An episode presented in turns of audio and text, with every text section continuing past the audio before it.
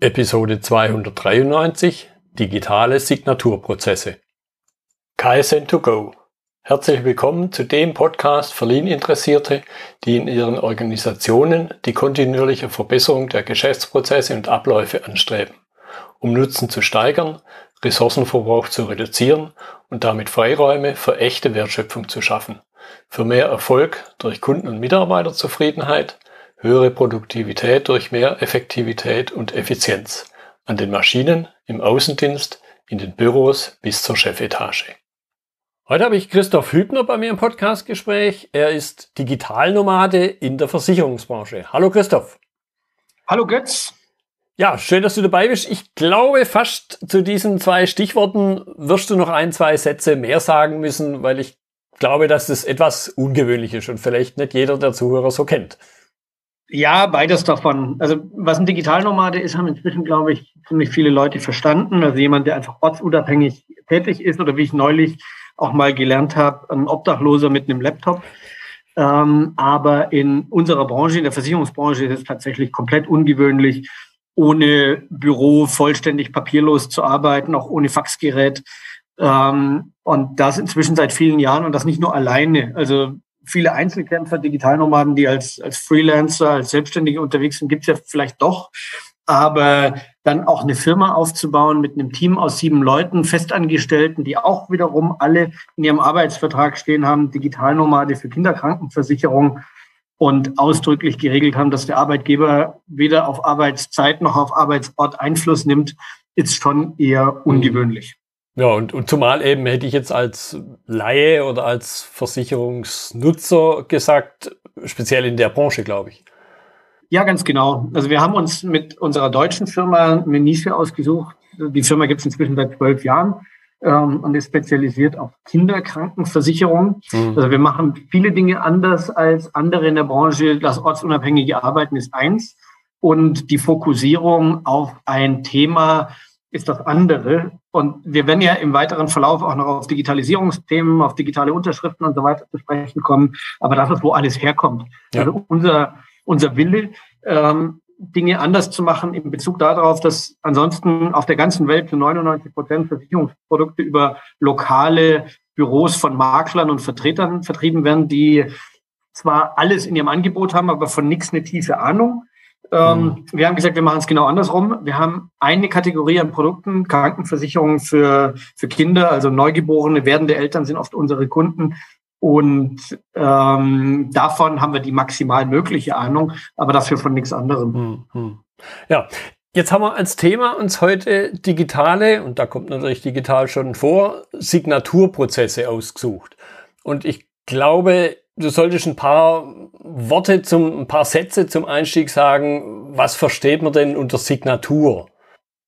Das ist eine extrem spannende Frage, weil das, was die allermeisten Leute darunter verstehen, nämlich ein Handzeichen auf Papier, idealerweise mit einem Füller dort angebracht, ist am Ende nicht die Signatur an sich, sondern der Ausdruck der Willenserklärung, der damit dokumentiert wird. Hm. Eine, eine Signatur ist vielmehr ähm, das, das Festhalten von, ähm, von dieser Willenserklärung zu einem bestimmten Zeitpunkt in einem Dokument, das damit dann auch so eine Art Zeitstempel bekommt. Und das lässt sich natürlich hervorragend auf digitale Anwendungsfälle übertragen. Also vielleicht auch noch ein bisschen zur Historie, wie komme ich von Kinderkrankenversicherung zu digitaler Signatur? Das muss man vielleicht noch ein bisschen in ein, in ein größeres Big Picture, in ein größeres Bild einordnen. Ähm, wir führen ja jetzt gerade unser Gespräch, während ich in, in Tallinn in Estland sitze. Und das bin ich jetzt auch nicht zufällig, sondern schon den fünften Sommer in Folge. Ähm, viele werden es vermutlich schon mal davon gehört haben, dass Estland in Europa und im Prinzip in der Welt der Digitalisierungsweltmeister ist und Deutschland vermutlich für 10 bis 15 Jahre mindestens voraus. Hm. Dazu gehört eben auch ganz wesentlich als Grundlage für all das eine digitale Identität und eine digitale Signaturlösung. Mhm. Das heißt, wer ein bisschen Erfahrung damit hat, in und mit Estland Geschäfte zu machen, wird sehr schnell verdorben. Also wer, wer einmal sich daran gewöhnt hat, wie einfach und digital alles möglich ist, der hat regelmäßig Tränen in den Augen, wenn er oder sie sieht, wie Willenserklärungen selbst notarielle Beurkundung etc. Ähm, in rückständigen Ländern wie Deutschland abgefasst werden. Ja, ja. Gut, um das vielleicht noch ein bisschen zu vertiefen, könnte ich mir vorstellen, dass du auch mal so eine Spanne aufmachen kannst oder das Spektrum aufzeigen. Wo kann ich denn überhaupt digitale Signaturen nutzen und wer sind dann die, ich nenne es jetzt mal Mitspieler? Weil yeah. so im stillen Kämmerchen ja. irgendwas zu unterschreiben und keinem zu zeigen, macht ja nicht viel Sinn. Das ist ja nicht Sinn und Zweck der Sache. Also die Esten hatten äh, vor ein paar Jahren den, äh, den Vorsitz des äh, Europäischen Rates. Der geht ja alle halbe Jahre im, in so einem rollierenden System an ein anderes Land, das dann jeweils seine Schwerpunkte setzt für die Ratspräsidentschaft. Mhm. Und als der Digitalisierungsvorreiter, der gemerkt hat, dass die anderen Länder in Europa damit alle inkompatibel sind, haben die Esten eine vereinheitlichte Rahmengesetzgebung für digitale Signaturlösungen in Europa auf ihre Agenda gesetzt. Mhm.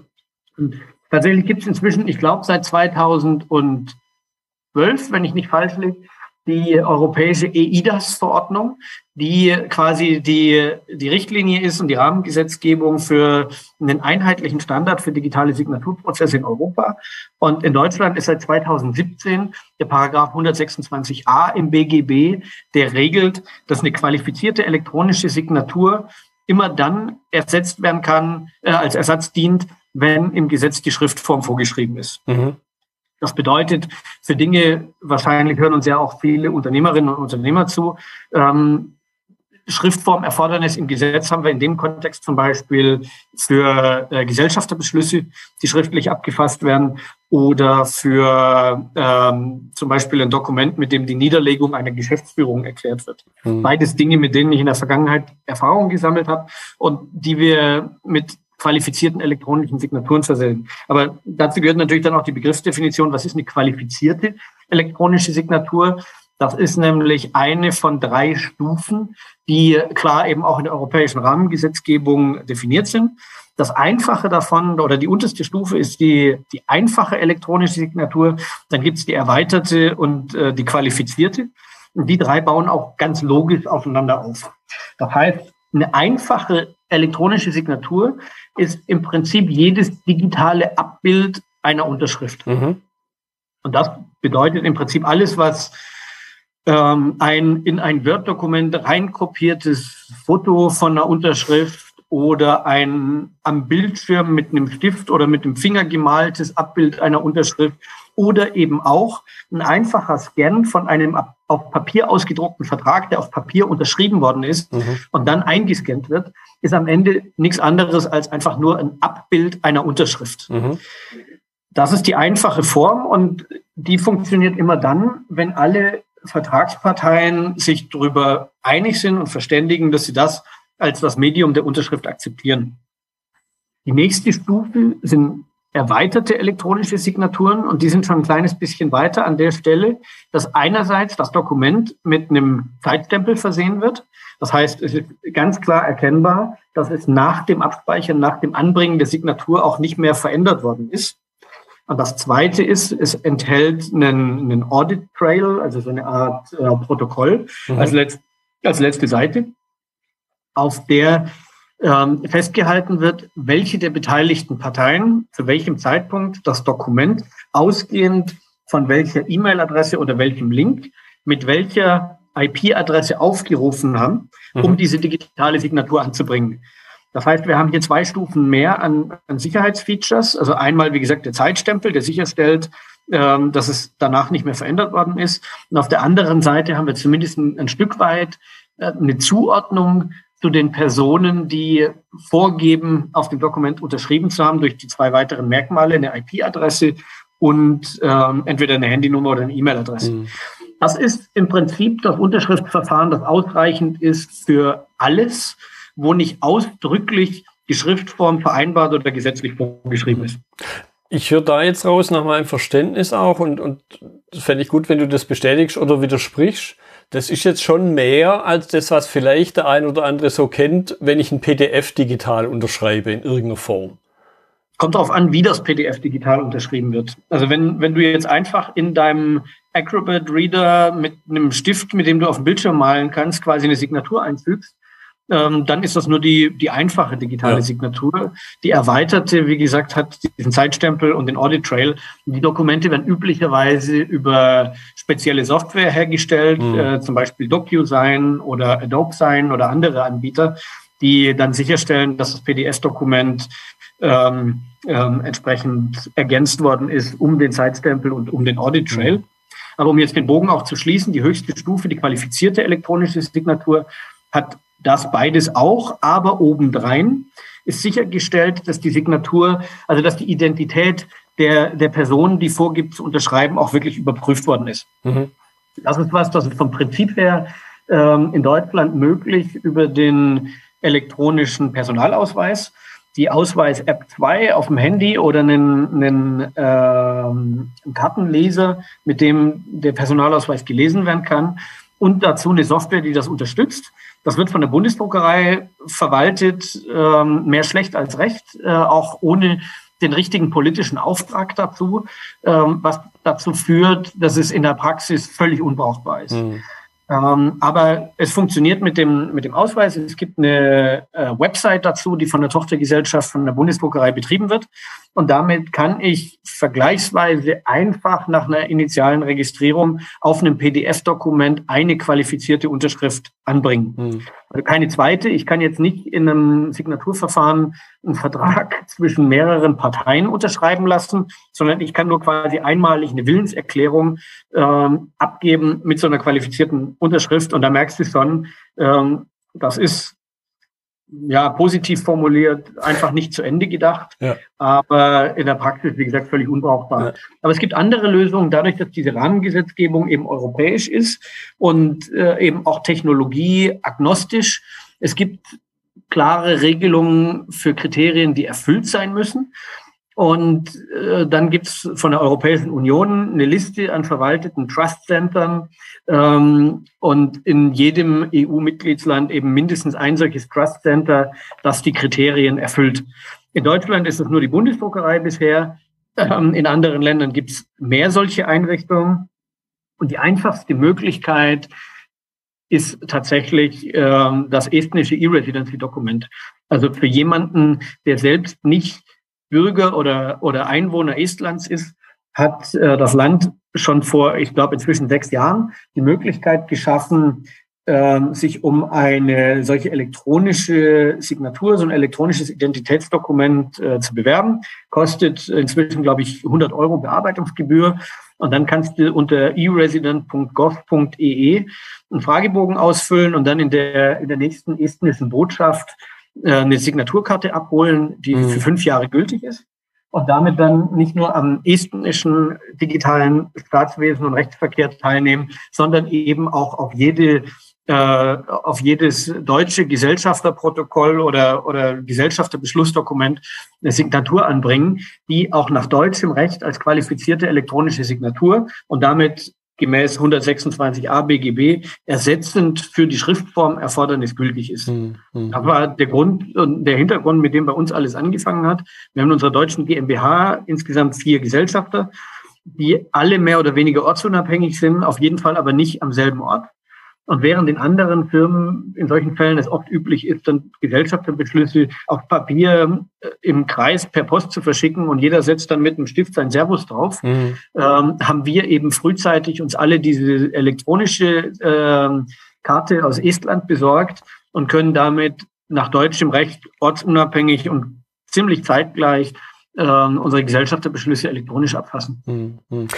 Ich höre auch raus, dass im Grunde vielleicht das, nennen wir es mal, das analoge Ökosystem im Extremfall eines Notars, der dann da so gebetsmühlenartig heute von mir dem Notar bla bla bla erschienen sind, Punkt, Punkt, Punkt, runterbetet, brauche ich jetzt halt hier ein, nennen wir es mal, digitales Ökosystem. Das heißt, so ganz ohne, also dieser Prozess, dieser Signaturprozess und alles, was damit zusammenhängt, so ganz ohne geht's eben nicht. Kann man, glaube ich, so ausdrücken, oder? Ja, ja und nein. Ähm, also es gibt auch in Estland äh, Rechtsakte, für die ein Notar notwendig ist. Ähm, und auch in Deutschland ist es ja so, also, mein, also ein einfacher Gesellschafterbeschluss, dafür brauche ich keinen Notar. Den kann ich schon abpassen, indem alle auf demselben Dokument oder auf einem gleichlautenden Dokument ähm, ihre Originalunterschrift auf dem Papier anbringen, weil nur das Originalpapier dann eben auch die, das eigentliche Dokument mit mhm. der Unterschrift in Schriftform ist. Also wie, wie eingangs ja schon mal besprochen, wenn das Dokument eingescannt, rumgeschickt wird, jemand anderes druckt es dann nochmal aus, macht seine Unterschrift drauf, scannt es wieder ein und schickt es weiter. Ähm, das äh, entspricht nicht der Schriftformerfordernis. Das ist mhm. bestenfalls, das ist ja gerade mal eine einfache elektronische Signatur, weil es nur ein Abbild der Unterschrift enthält und kein, äh, kein Original und kein Zeitstempel. Ähm, also für die, den Notar also da kann ich, da könnte ich jetzt stundenlang erzählen, einfach nur über Erfahrungen ähm, in Grenzfällen, unter anderem auch mit deutschen Notaren. Aber ich glaube, das anschaulichste ist ein Beispiel, dass ich, nee, es gibt zwei schöne Beispiele. Ich habe es ja eben schon mal angedeutet. Das eine ist, ähm, wo die Schriftform Erfordernis vorhanden ist, die, die Niederlegung der Geschäftsführung. Das habe ich zum Jahresende in unserer deutschen Firma gemacht. Ich habe es ja eingangs schon mal kurz erzählt, äh, Versicherungsmakler seit zwölf Jahren. Ich habe mit einem Wirtschaftsjunioren-Kollegen 2010 die Firma gegründet. Seitdem waren wir gemeinsam die Geschäftsführer, haben unser Team miteinander aufgebaut, ortsunabhängig. Und dann, ich, ich hole ein kleines bisschen aus, mhm. weil es am Ende wieder auf dieselbe Geschichte zurückführt, auch auf die elektronischen Signaturen, äh, nur um das, das Gesamtbild ein bisschen besser zu verstehen.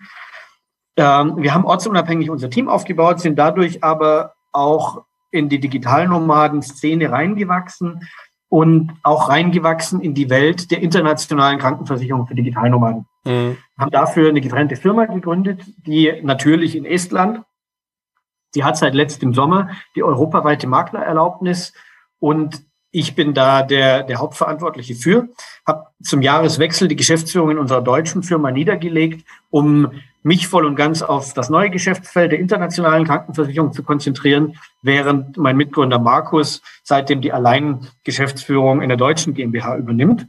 Und um diese Geschäftsführung niederzulegen, ist es notwendig, ein Schreiben abzufassen, das das erklärt, mit dem dann der verbliebene Gesellschafter den Notar aufsucht, um das Ganze zu beurkunden und ins Handelsregister eintragen zu lassen. Und nun steht im Gesetz dafür eben eine Schriftformerfordernis. Und in Verbindung mit dem schon mehrfach erwähnten 126a BGB kann ich der Schriftformerfordernis genügen, indem ich dafür eine qualifizierte elektronische Signatur auf einem PDF-Dokument anbringe. Mhm. Das habe ich gemacht, an den Notar geschickt. Markus ist dann persönlich hin und als er beim Notar war, und das ist jetzt kein Wald- und Wiesennotar gewesen, sondern eine renommierte äh, Notariats- und Rechtsanwaltskanzlei in Köln, lag dieses PDF ausgedruckt auf dem Tisch Und der Notar hat Markus empfangen mit den Worten, ah, und hier fehlt übrigens noch die Unterschrift. Und, oh nee, oder das hier muss noch unterschrieben werden. Und Markus ist natürlich dann das Gesicht entgleist und hat den Notar erstmal darüber belehrt, äh, was eine qualifizierte elektronische Signatur ist und dass er das doch bitte prüfen soll und das Dokument sei hinreichend unterschrieben. Mhm. Das Gespräch ist dann irgendwie in etwas kühlerer Atmosphäre weitergegangen. Ähm, und Markus hat mich hinterher angerufen und war völlig aufgelöst und hat gemeint, also der Dreh- und Angelpunkt der Tätigkeit eines Notars sind Unterschriften. Ja. Und er war völlig, völlig entgeistert darüber, dass er den Notar darüber belehren muss, was seit 2017 im Gesetz steht über Unterschriften.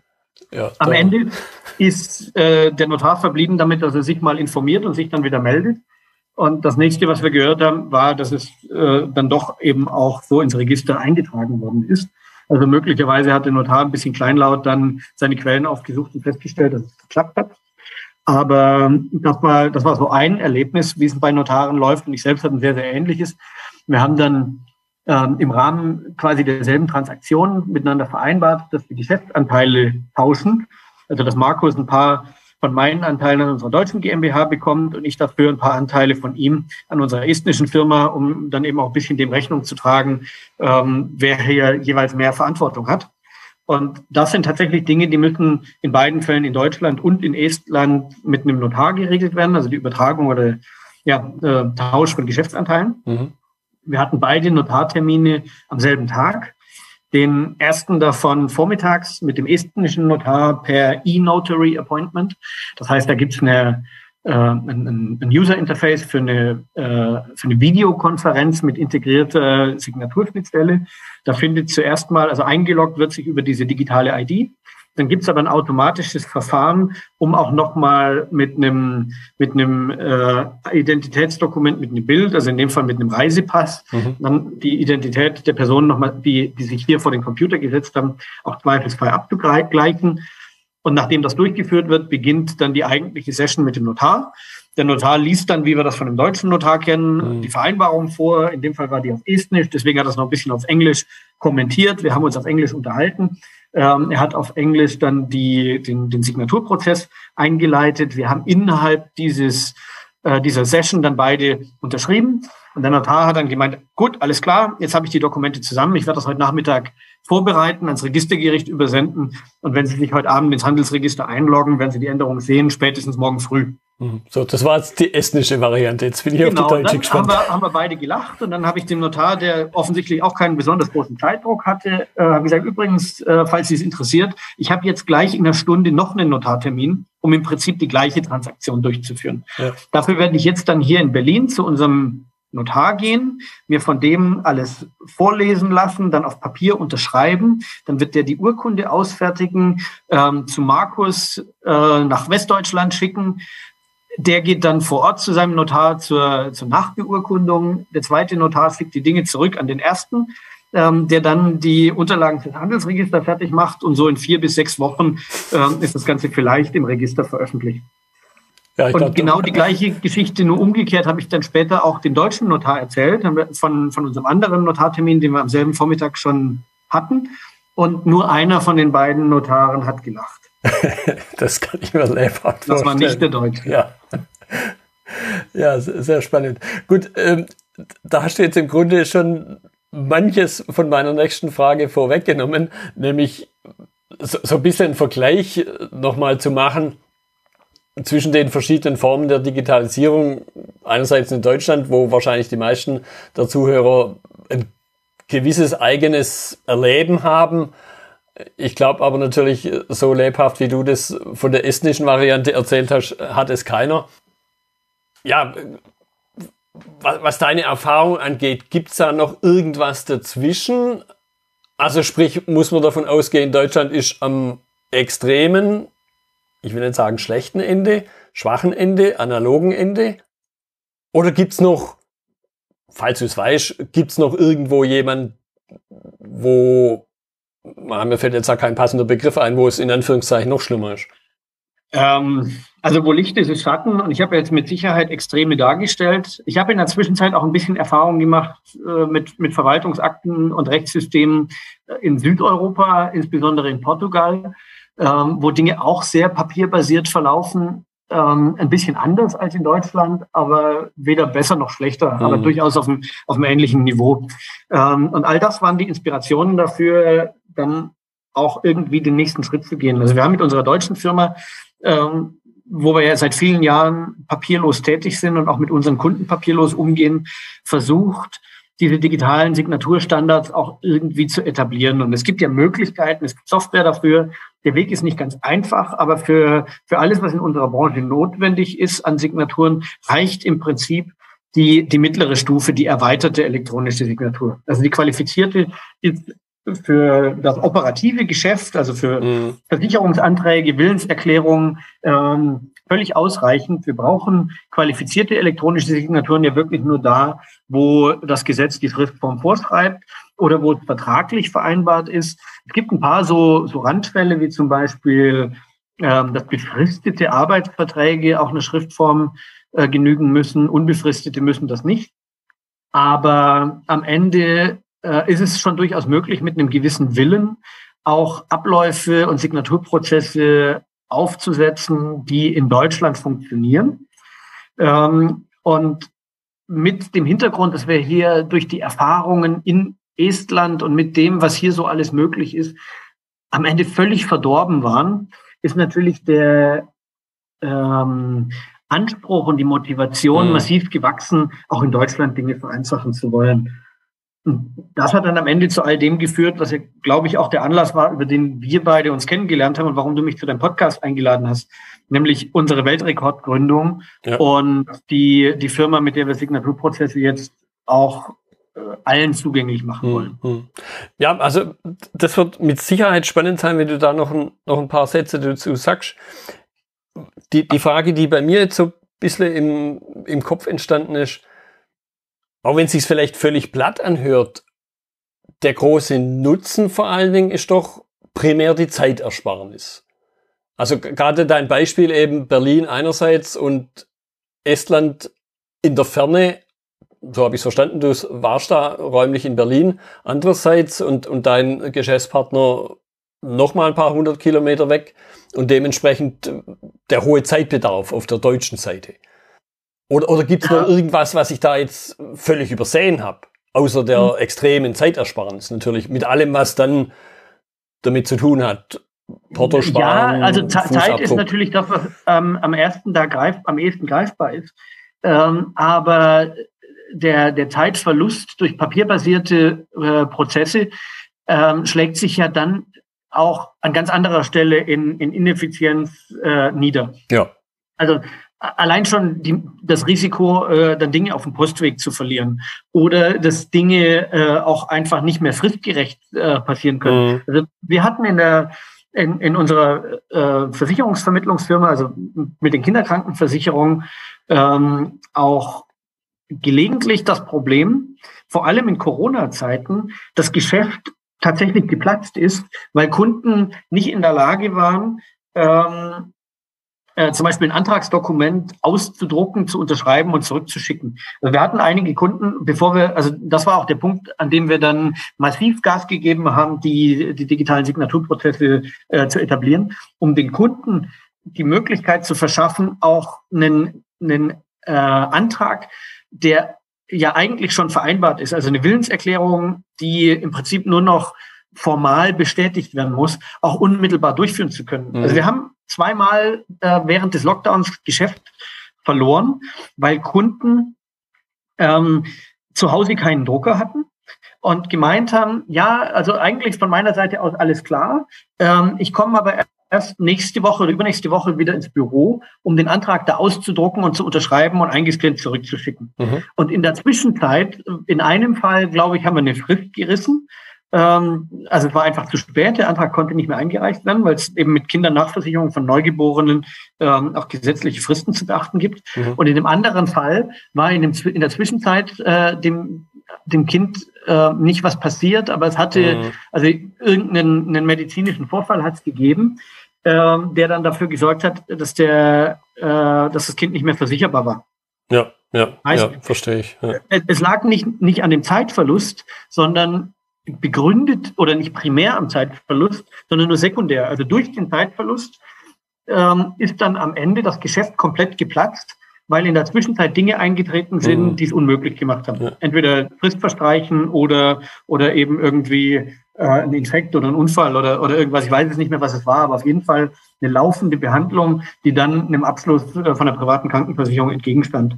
Und genauso ist das an ganz vielen anderen Stellen auch. Also wenn ich, wenn ich nicht in der Lage bin, äh, einen Vertrag, dann, wenn die, wenn, wenn der Wille zur Willenserklärung tatsächlich gefällt wird, auch unmittelbar auszudrücken äh, durch die durch die Unterschrift, sondern wenn dann Zeit vergeht, mhm. ähm, dann dann entstehen dadurch äh, Lücken im Ablauf, die auch ganz viele Geschäfte einfach platzen lassen können. Ja, bis hin zu vielleicht sowas wie Kaufreue, oder?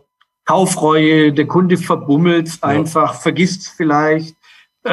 oder also da können so viele Dinge mhm. dazwischen kommen, ähm, dass es sich ganz massiv auszahlt, den Kunden in die Lage oder den Geschäftspartner in die Lage zu versetzen, ähm, im, im selben Moment, wo ich Einigkeit herstelle über Vertragsinhalte, dann auch tatsächlich mit wenigen Klicks mhm. die, die rechtsverbindliche Unterschrift drauf zu kriegen. Und genau das ist der Grund, warum wir gesagt haben, äh, nachdem wir all diese Ineffizienzen beobachtet haben in Deutschland, aber auch in anderen Ländern in Europa, wo wir gesagt haben, das System, was wir hier für uns entwickelt haben, ähm, mit unserem Kundenportal für Kinderkrankenversicherung und auch für, für meine internationalen Krankenversicherung.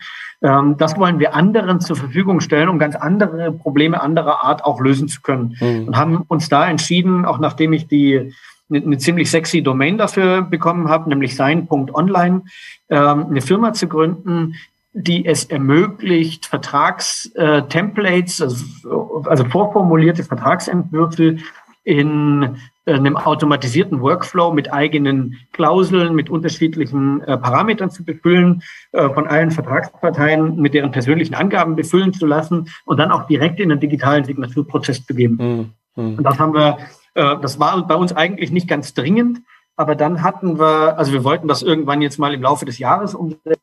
Äh, aber dann hat das estnische E-Residency-Programm äh, eine ziemlich spannende Sache gestartet, nämlich äh, einen Weltrekordversuch ähm, auf der London Tech Week vor zwei Wochen. Auf der Hauptbühne sollte die schnellste Firmengründung der Welt, also die schnellste Gründung einer Kapitalgesellschaft samt Eintragung ins Handelsregister erfolgen.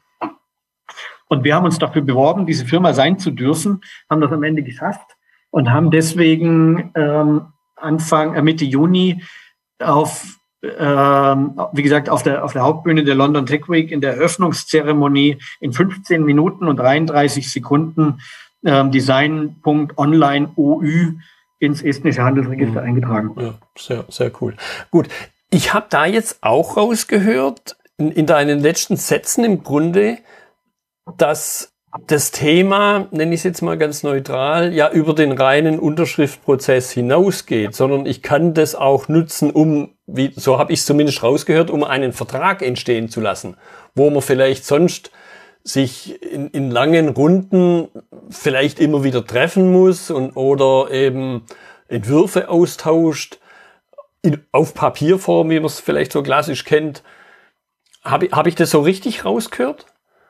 Also das, was wir hier tun, ähm, setzt genau an der Stelle an, wo Leute, die gelegentlich mal einen Vertrag brauchen, der aber grundsätzlich ein, ein häufiges Vertragsmuster ist, mhm. ähm, das denen sehr, sehr einfach möglich zu machen, das mit einem, mit einem Pay-per-Use-Bezahlmodell auch zusammenzuklicken und direkt herzustellen. Ein Vertrag, der, der anwaltlich geprüft ist ähm, und die wichtigsten Kriterien erfüllt. Also vielleicht nochmal ein Blick in den, in den gesamten Markt, um das ein bisschen besser zu verstehen. Es gibt für diese technischen Anforderungen verschiedene Player. Ich habe vorhin auch schon zwei davon genannt. Äh, DocuSign dürfte so, glaube ich, der große bekannte Anbieter sein. Und dann der, der unmittelbare Wettbewerber aus dem Haube Adobe, Adobe Sign, ist eine Implementierung, die ähm, auch in die bezahlten Versionen von Adobe Acrobat implementiert ist. Das sind, sind Anbieter, die versuchen, Großanwender, die eigene Dokumente äh, erstellen, mit einem Abo-Modell für sich zu ködern. Mhm. Das heißt, äh, deren Geschäftsmodell ist es, äh, Rechtsanwaltskanzleien, große Corporates an Bord zu kriegen mit individualisierten Lösungen oder einfach mit Abo-Lösungen dafür, dass die damit sehr häufig ähm, ihre eigenen Verträge mit ihren Geschäftspartnern unterschreiben können. Ähm, das bedeutet aber für Leute, die, ich sage mal, jemand, der, der als Kapitalanlage drei Eigentumswohnungen hat, die vermietet werden und der einmal im Jahr einen Mieterwechsel hat mhm. und dafür dann ähm, einen, äh, einen Mietvertrag braucht, der aktueller Rechtsprechung entspricht und auch ähm, dann eventuell mit einem, mit einem neuen Mieter, der aus dem Ausland kommt oder so, oder wenn es ein Untermietvertrag ist für, für jemanden, der ganz typisch zum Beispiel in Berlin einen Mietvertrag hat, äh, selber für ein halbes Jahr ins Ausland geht und in der Zwischenzeit äh, seine Wohnung oder sein WG-Zimmer ähm, für ein paar Monate an einen ausländischen Studenten oder eine Studentin untervermieten will. Für solche Fälle ein Vertragsmuster anzubieten, das die wichtigsten Dinge ähm, abdeckt mhm. und auch den digitalen Signaturprozess direkt mit umfasst, das ist unser Geschäftsmodell. Das bieten wir an mit seinem Punkt online. Ja. Ja, oder, oder so beliebte Dinge jetzt, wo, wo du diesen Wohnungsimmobilienkontext genannt hast, wenn ich jetzt halt eine Eigentumswohnung habe in einem größeren Komplex und dann diese beliebten Eigentümerversammlungen und äh, Verwaltungsgeschichten, wo man ja in der Vergangenheit immer vor Ort sein musste, um sein Stimm, also soweit wie ich es als Laie weiß, um so sein Stimmrecht auch auszuüben. Interessantes Beispiel. Da möchte ich jetzt zum Beispiel im Detail reingucken, ähm, weil ich mir vorstellen kann, dass es da auch gewisse äh, Formvorschriften gibt, zum Beispiel für eine persönliche Anwesenheit oder wenn du so eine Stimmrechtsübertragung machst, mhm. ähm, dass die dann eventuell auch ähm, besondere Anforderungen erfüllen muss. Also wir stehen mit unserem Geschäftsmodell hier noch relativ am Anfang. Wir haben eine lange Liste von Vertragsmustern, die wir implementieren wollen Dazu gehört sowas wie, wie ein Werkvertrag, ein Freelancer-Vertrag. Das haben wir schon im Angebot. Gerade arbeiten wir an einem, an einem NDA, also Geheimhaltungsvereinbarung, ähm, was ja auch im Geschäftsleben ein ziemlich typisches Ding ist ja. und viele Leute je nach Geschäftsmodell beinahe wöchentlich mit, äh, mit ihren Kunden unterschreiben. Also sowas bieten wir an mit Standardklauseln, aber wir sind natürlich auch ständig jetzt auf der Suche nach anderen äh, Verträgen, die Leute so miteinander abschließen, um die dann auch in unsere äh, in unsere Umgebung als Produkt mit aufzunehmen. Hm, hm. Ja, und ich könnte mir eben vorstellen, es sind solche Fälle, wo ich eigentlich vielleicht einen Anwalt bräuchte, um das gut zu formulieren. Wenn ich jetzt ein kleineres Unternehmen bin, will ich mir das Inhouse nicht leisten. Dann habe ich allein dadurch, dass ich mir dann da jemand suchen muss, immer wieder Aufwand. Ja, ja, das kommt darauf an. Also wenn das, wenn das sehr komplexe Verträge sind, für die Leute üblicherweise einen Rechtsanwalt aufsuchen, ähm, dann werden wir das nicht leisten können. Wir bieten Standardvertrag-Templates an, so wie du das zum Beispiel auch aus der Vergangenheit schon kennst. Also Mietvertragsvordrucke mhm. ähm, gibt's ja auch irgendwo so im, äh, im, im Buch- und Zeitschriftenhandel oder, oder so im Schreibwarengeschäft, wo du dann von Zweckform oder wie die so heißen, ähm, dann so Vertragsvordrucke mit Durchschlägen ich weiß nicht, ob sowas immer noch gibt, aber früher konntest du kaufen und dann kannst du da ankreuzen, die Klausel oder die Klausel, eintragen, wie viele Schlüssel gibt's, äh, wie viele Kellerräume, was sind die, was ist die Gesamtquadratmeterzahl und so weiter. Und vom Prinzip her genau sowas bieten wir an auf der nächsten Stufe eben digital äh, als Vertragsentwurf, den du als als Initiator des Vorgangs äh, dann für dich anpassen kannst. Also du kannst die, all diese Dinge eintragen, Quadratmeterzahl und was weiß ich, was dir relevant ist. Oder als Freelancer sagen wir einfach mal, du bist, du bist Fotograf und willst mit dem Kunden einen Vertrag machen, mit, bei dem eben klar geregelt ist, ähm, wie werden die, die Daten geliefert, äh, finden Nachbearbeitungen mhm. äh, durch einen Fotografen statt oder werden RAW-Dateien geliefert, wie ist der rechte Übergang, also ja. für welche Anwendungsfälle darf dein Kunde deine Fotos verwenden, für was muss er eventuell ähm, dann nochmal extra Rechte kaufen, wie sind die Zahlungsmodalitäten, ähm, muss Vorkasse bezahlt werden oder, oder alles äh, nach Lieferung etc. Also solche Sachen kannst du dir da äh, zusammenklicken, dann entsteht ein Vertragsmuster. Du gibst deine die E-Mail-Adresse von deinem Vertragspartner an und der oder die füllt dann eben die restlichen Daten ein, Firmenname, Anschrift und so weiter. Ähm, und am Ende entsteht ein, ein fertiges, kompiliertes PDF-Dokument, in dem alles drinsteht. Mhm. Und wenn sich dann beide Parteien darüber einig sind, dann geht das in einen digitalen Signaturprozess, bei dem eben so eine erweiterte digitale Signatur von allen Beteiligten angebracht wird die den Zeitstempel enthält und den Audit Trail. Und damit ist das ein Vertrag, der äh, auch entsprechend gerichtsfest ist. Ja, ja dein, dein letzter Satz hat jetzt im Grunde das bestätigt, was ich auch schon als Annahme hatte, dass es eben viel mehr ist wie das reine Unterschreiben und dass es ein Stück weit eben, so wie ich es mal genannt habe, weiß gar nicht, ob es den Begriff an der Stelle gibt, so ein gewisses Ökosystem braucht, das sich vielleicht in der analogen Welt ganz unbewusst äh, irgendwie habe. Und wenn es völlig verteilt ist, hier mal ein Stück Post, hier mal ein Stück Anwalt und vielleicht noch andere Instanzen. Und ihr bietet, bietet so, habe ich es rausgehört, so all-inclusive an. Ja, zumindest für die, für die Kleinanwender, ähm, die eben nicht üblicherweise Anwälte betrauen, einen, einen Vertrag herzustellen, mhm. etc ähm, oder für Firmen, die auch selbst vielleicht schon so ihren einen Standardvertrag haben, ähm, den sie mit Kunden zum Beispiel im Rahmen vom Onboarding oder im Rahmen von einer Bestellung oder sowas abschließen, aber für die es keinen Sinn ergibt, jetzt hier ein, ein teures Abo äh, zu kaufen mhm. von einem digitalen Signaturanbieter, bei dem sie dann ihre eigenen Vorlagen ähm, reinfummeln müssen, sondern die könnten dann zum Beispiel auch bei uns äh, ihr Vertragsmuster exklusiv hinterlegen und dann die Plattform sein.online nutzen, ähm, um mit ihren äh, Kunden dann so einen, so einen Vertrag herzustellen. Ja, man könnte das dann nennen Pay as you sign. Genau. Fällt mir jetzt gerade so, so ein. Genau, und dann kannst du zum Beispiel auch äh, mit, mit einer eigenen Subdomain äh, arbeiten. Also du könntest dann äh, götz.müller.sein.online mhm. an deine Kunden schicken ähm, und da dann äh, deinen dein Standardvertrag, dein Onboarding-Vertrag oder sowas für, äh, für deine Kunden hinterlegen. Wir sind da noch ganz am Anfang, wie gesagt, also wir haben ein paar Verträge, die wir jetzt machen. Wir machen das erstmal auf Englisch, wir werden dann in andere äh, europäische Sprachen rein lokalisieren Und äh, unser nächster Schritt ist es jetzt, äh, eine, eine Crowd-Investment-Kampagne zu starten. Das wird wahrscheinlich äh, im, im August 2022 passieren über eine Plattform hier, ähm, die auch in Estland beheimatet ist, die nennt sich Fundwise. Mhm. Da werden wir ähm, versuchen, unsere ersten ungefähr 100.000 Euro ähm, Seed-Kapital einzusammeln. Aber da geht es in erster Linie gar nicht so sehr um das Geld, sondern vielmehr darum, dass wir eine Community aufbauen mhm. wollen von, von Fans, von Leuten, die auch ein materielles Interesse an unserem Erfolg haben. Weil unser größter Engpass ist ehrlich gesagt gar nicht so sehr die, die Softwareentwicklung, sondern eben die Tatsache, dass Leute mitbekommen, dass es sowas gibt. Mhm. Und dass sie es auch nutzen können, um äh, ihre eigenen Vertragsprozesse darüber abzubilden. Ja, und letzten Endes, und da schließt sich dann der Kreis für mich im, im Sinne unter der großen Überschrift, um grundsätzlich irgendwo schlanker zu werden. Auch was den Klar. Faktor Zeit angeht. Klar, und das vielleicht auch noch mal so als Punkt. Also wir haben diese Firma ja zu dritt gegründet. Ähm, ich bin Deutscher in unserem Team äh, mit Wohnsitz in äh, Portugal. Wir haben einen Österreicher, der in Österreich wohnt, und wir haben einen Dänen, der in Estland wohnt.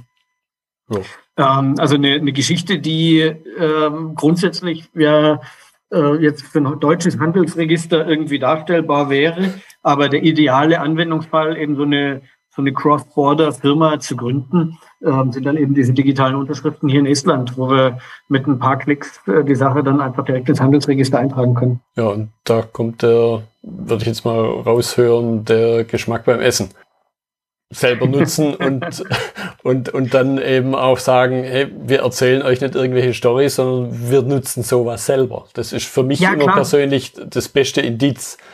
Ja, also ich selbst äh, bin seit 2017 äh, mit so einer E-Residency ausgestattet, ähm, habe inzwischen, also diese Firma hier, die Design.online, ist die, die fünfte estnische Firma, an deren Gründung ich beteiligt bin. Und äh, das ist so ein bisschen ähm, wie zum Tätowierer gehen zum ersten Mal. ähm, estnische Firma gründen oder das erste Mal zum Tätowierer gehen. Beides macht süchtig. Ja. Du wirst bei einem Mal äh, nicht, nicht lassen. Ähm, und vor allem dann, wenn du Mitgründer hast, die auch nicht im, in derselben Stadt wohnen wie du, mhm. sondern irgendwo vielleicht über mehrere Länder verteilt sind, ähm, dann ist es genau das, was äh, hier, hier eine Menge Sinn ergibt. Und unser Produkt selbst ist ja auch eins, mit dem wir erstmal versucht haben, in unserem, in unserer Firmenfamilie unser eigenes Problem zu lösen mhm. und äh, so, so eine Dokumentenherstellung aufgrund der Angaben von Kunden zu automatisieren und in den Signaturprozess zu geben. Damit haben wir unser eigenes Problem gelöst ja. und dann aber gemerkt, das Problem haben auch noch andere. Lass uns mal gucken, ob wir das nicht in eine eigenständige Lösung ausgründen können für Leute, deren Problem wir damit dann auch ganz einfach lösen können. Und so ist sein Punkt online entstanden. Ja, und das ist im Grunde, wie ich es eben schon gesagt habe, das ist eigentlich der beste Beweis dafür, weil man nämlich nicht in Anführungszeichen irgendwas erzählen muss, sondern man kann ja jetzt hier vielleicht nicht schwarz auf weiß, sondern eins auf null oder also digital sagen, hey, guck mal, wir nutzen das selber. Ja, und wenn du dann noch so eine Geschichte erzählst wie die ja. vom Notar, dann hat jeder verstanden, warum ja. das Sinn ergibt. Ja. Prima. Christoph, ich fand es eine spannende Unterhaltung. Digitalisierung, ja, ich würde sagen, live erlebt. Also deine Geschichte von dem, von dem Notar. Äh, ich, ich konnte es wirklich vor mir sehen. Deshalb, ich danke dir für deine Zeit, für die interessanten Aspekte. Der zweite Notar, bei dem ich persönlich war in Berlin, ähm, der hatte tatsächlich auch keinen großen Zeitdruck, äh, aber eine riesige Neugierde und wollte dann von, weil dem hatte ich auch so ein PDF-Dokument geschickt, weil. Äh, unsere Gesellschafter ja alle zustimmen mussten, ähm, dass hier die Übertragung stattfinden darf. Und das haben wir natürlich in einem PDF-Dokument mit qualifizierten elektronischen Signaturen gemacht. Und der wollte sich dann von mir wirklich genau erklären lassen, wie sowas jetzt funktioniert und wie er wie er das validieren kann und wie er als Notar feststellt, ähm, dass das wirklich eine entsprechende qualifizierte elektronische Signatur ist. Und dann sind wir das miteinander am Bildschirm durchgegangen und er hat Bauklötze gestaunt und, mhm. und da erst gemerkt, wie das auch seine Arbeit tatsächlich ja. vereinfachen kann. Ja. ja, sehr, sehr spannend. Also ich danke dir nochmal für deine Zeit. Sehr gern, ich danke dir. Das war die heutige Episode im Gespräch mit Christoph Hübner zum Thema digitale Signaturprozesse. Notizen und Links zur Episode finden Sie auf meiner Website unter dem Stichwort 293. Wenn Ihnen die Folge gefallen hat, freue ich mich über Ihre Bewertung bei iTunes. Sie geben damit auch anderen Interessierten die Chance, den Podcast zu entdecken. Ich bin Götz Müller und das war KSN2Go. Vielen Dank fürs Zuhören und Ihr Interesse.